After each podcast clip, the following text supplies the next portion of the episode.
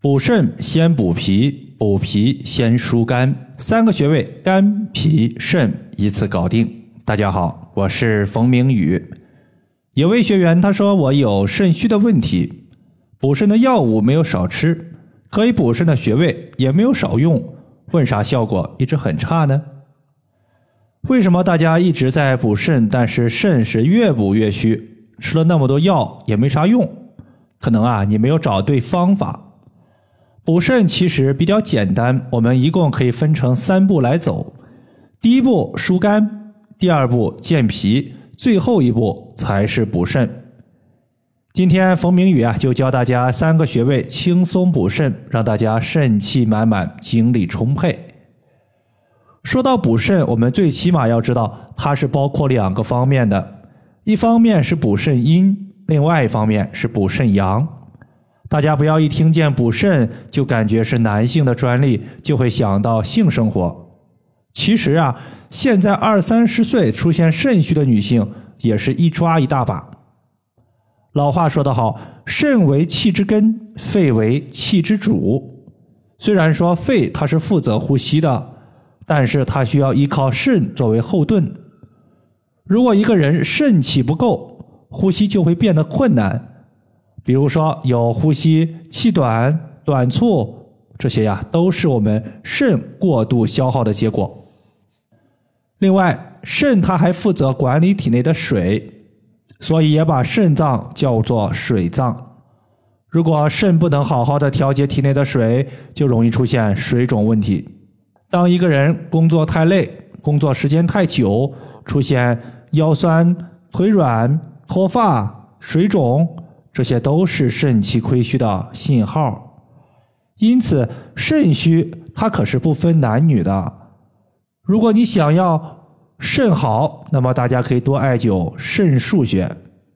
肾腧穴常用的刺激方法有两个，第一个就是把双手给搓热，用手贴在后腰的肾腧穴上，可以用我们手心的热力来温暖我们的肾。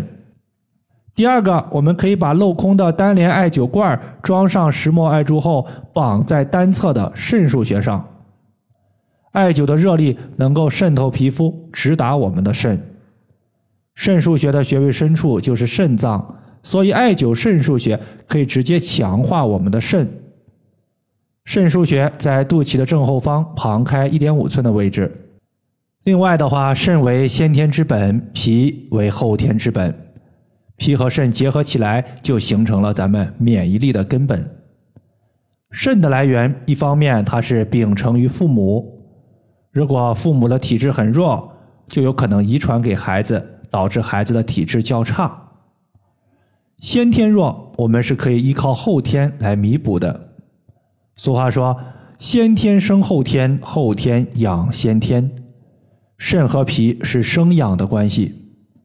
脾胃肯定是肾这块生过来的，出生之后肾得不到父母的馈赠了，脾胃作为后天之本，开始消化食物，给五脏六腑提供能量。后天脾胃滋养先天，一个人出生后肾是否强健，气血是否旺盛，这就要看一个人的脾胃了。想要健脾养胃，就离不开足三里穴。当咱们屈膝九十度的时候。在膝盖骨的外侧有一个明显的凹陷，从这个凹陷往下三寸就是足三里。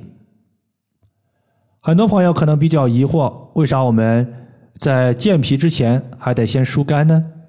因为肝和脾它们的关系呀老紧密了。俗话说“肝主疏泄”，就是说肝它能够疏通身体之中气的运行，脾能够生成血液。